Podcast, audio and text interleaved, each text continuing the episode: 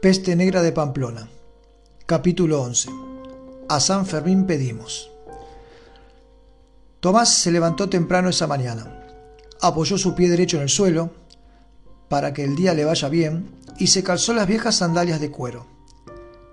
Miró por entre los barrotes de la ventana y el cielo rojizo del amanecer se asentó en sus ojos. Desayunó junto a los otros en aquellos cuencos de barro y salió rumbo a su taller construido con madera y algunas piedras. Este médico, además de curar los males del cuerpo con los pocos elementos que tenía a su alcance, también curaba algunos males del alma, especialmente entre los jóvenes, que muchas veces se hundían en el abismo de la desesperanza. Muchos de ellos querían abandonar el fortín en busca de nuevos horizontes. Tiene que haber más gente por ahí afuera, decían. Sí, Seguro que hay personas del otro lado, le contestaba, pero fuera... fuera es peligroso. Aquí estamos desde hace casi cinco años y no nos ha ido tan mal del todo, ¿verdad? Del todo mal. Vivir en esta cárcel es no irnos del todo mal, acusaban. Ya vendrán tiempos mejores, respondía. Siempre amable, tratando de imponer un poco de juicio en esa sin razón. Los más jóvenes siempre le escuchaban y le tenían en alta estima. Y así muchas veces, desbaratando planes de fuga y haciendo de su hobby un pasatiempo que lo llevaba bien lejos en sus recuerdos, las bicicletas. Reparaba todas él solo, las de dentro y las que de vez en cuando algún humano traía de todas las que habían colocado por toda Pamplona. Él mismo le había puesto cada una un cartel que rezaba, en la ciudadela te estamos esperando. Se suponía que era un mensaje dirigido a los humanos, aunque a decir verdad, desde hacía meses que no venía ninguna del exterior con gente nueva. Por los caminitos de la ciudadela, algunos estaban en plena actividad. Unos practicando con sus arcos y flechas, otros tirando sus lanzas contra cabezas de trapo a modo de dianas, a modo de, de inhumanos. Un poco más allá, en los hornos de barro, las abuelas de costumbre moldeando el pan que degustaban todos los días. Una pequeña ciudad dentro de otra gran ciudad, perdida para siempre, y viviendo con los víveres de esta.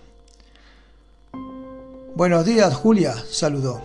Hola, Tomás, ¿qué tal vas? le respondió. Aquí andamos. La verdad es que no pude pegar ojo en toda la noche. Esos gritos. Sí, sí, yo también los escuché. Parecían muchos, ¿no? Sí, sí, muchos. Bueno, te dejo. Hasta luego. Hasta luego, Tomás. Y cada cual siguió su camino. Cerca de su taller vio a Andrea hablando con Merlín. Desde hacía un tiempo ellos querían hacer una batida en busca de más gente o de alguna salida. Una práctica que antes era habitual, pero que en los tiempos pasados se había suspendido por orden de Iñaki. Tenemos poco espacio y alimento, era la excusa del jefe. Estoy segura de que hay muchos más humanos del otro lado, decía Andrea. Sí, sí, yo también pienso así, pero el jefe es el jefe. Y órdenes son órdenes. Bien sabes que no estoy de acuerdo con él en muchas cosas, pero tengo que respetar sus decisiones. Fue elegido por la gente, ¿no? Lo sé, lo sé, se lamentó Andrea. Pero, ¿cuántos hemos encontrado así? ¿30? 40. Fuera no tenían escapatoria.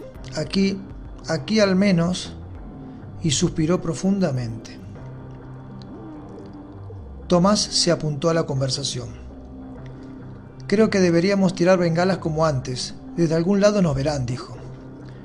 Buena idea. Se lo propondré a Iñaki esta tarde. Tomás llegó hasta su pequeño refugio. Lo estaban esperando. Hola Tomás, te estamos esperando. El mayor de tres críos era el que habló. Tengo una rueda pinchada. Los chicos de la ciudadela pocas veces podían hacer de chicos. Ayudaban en todo lo que les mandaban o podían hacer. Pero algún que otro día se podían dar el lujo de jugar un poquito a ser niños. Pero cómo no, exclamó Tomás, y con una habilidad fruto de su experiencia dio vuelta a la bicicleta y en dos segundos desarmó la rueda. Tomás, Tomás, ¿por qué no nos cuentas cómo te escapaste de los inhumanos esa vez de los toros? dijo uno.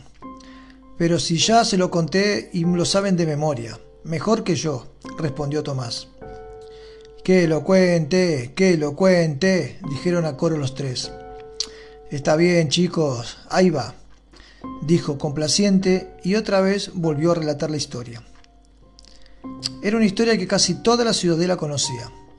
Cada vez que la contaba, le agregaba nuevos datos, verdaderos o inventados, tratando de despertar el interés de los demás. Bueno, empezó. En las primeras épocas, cuando empezó este problema, este problemilla con los inhumanos, sonrió para sacarle dramatismo a la narración, yo vivía cerca de la Plaza de Santiago. Un día que no había muchos inhumanos por las calles, salí en busca de comida y de bebida. Caminé un poco por allí, otro por allá, y fui hasta Santo Domingo, esquivando dos o tres inhumanos que me empezaron a correr. Pero claro, fanforroneó un poco. Como yo era mucho más rápido, pronto los esquivé. Me metí rápido en un bar de comida rápida cercano al Museo de Navarra, para ver si encontraba algo allí adentro. Solo, solo conseguí un par de botellas de gaseosas como máximo botín. Salí de nuevo a la calle y me sorprendió todo lo que vi. Una sorpresa muy desagradable. Me vi rodeado de repente por más de 20 inhumanos. Esos seres inmundos me gruñían y estiraban sus garras para cogerme. Esquivé a uno, a otro, y a un tercero le di en la cabeza con un hierro que llevaba de arma.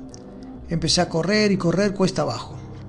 Me seguían de cerca por Santo Domingo, y al llegar abajo de esta calle me doy de frente con otra docena que venían subiendo con su andar cansino, arrastrando sus piernas, arqueando sus cuerpos, desfigurados por la muerte.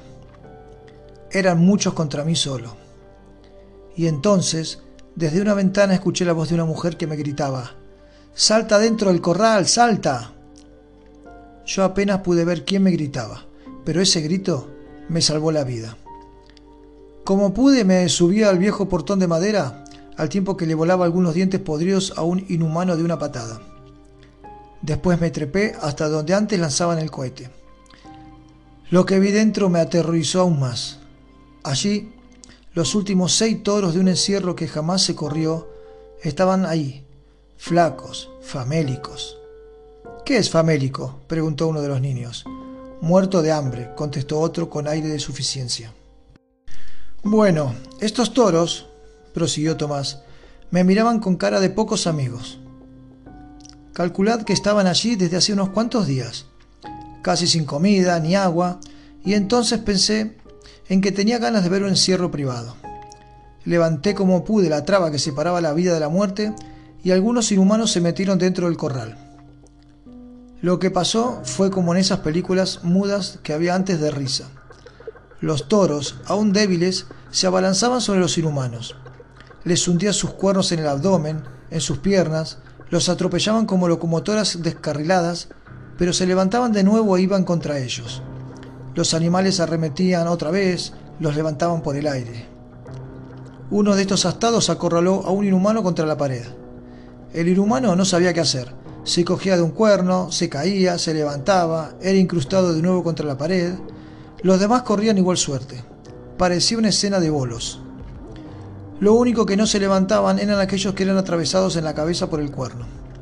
Y así, así pude escaparme, viendo esa lucha increíble entre inhumanos y toros, concluyó Tomás. ¡Qué historia más guay! dijo el mayor de los chicos. Así es, chicos, dijo Tomás. Y aquí está la bicicleta arreglada. Le dio la vuelta y se la entregó a los chicos que se fueron al exterior del taller. Nadie a ciencia cierta sabía si esa historia era cierta o no pero ya pertenecía al folclore de la ciudadela, y los chicos eran los que más disfrutaban con ella. Tomás, Tomás, rápido, gritó Merlín. Tenemos un herido. El médico bicicletero se lavó rápidamente las manos y salió al encuentro de Merlín. Las bicicletas y los recuerdos podían esperar.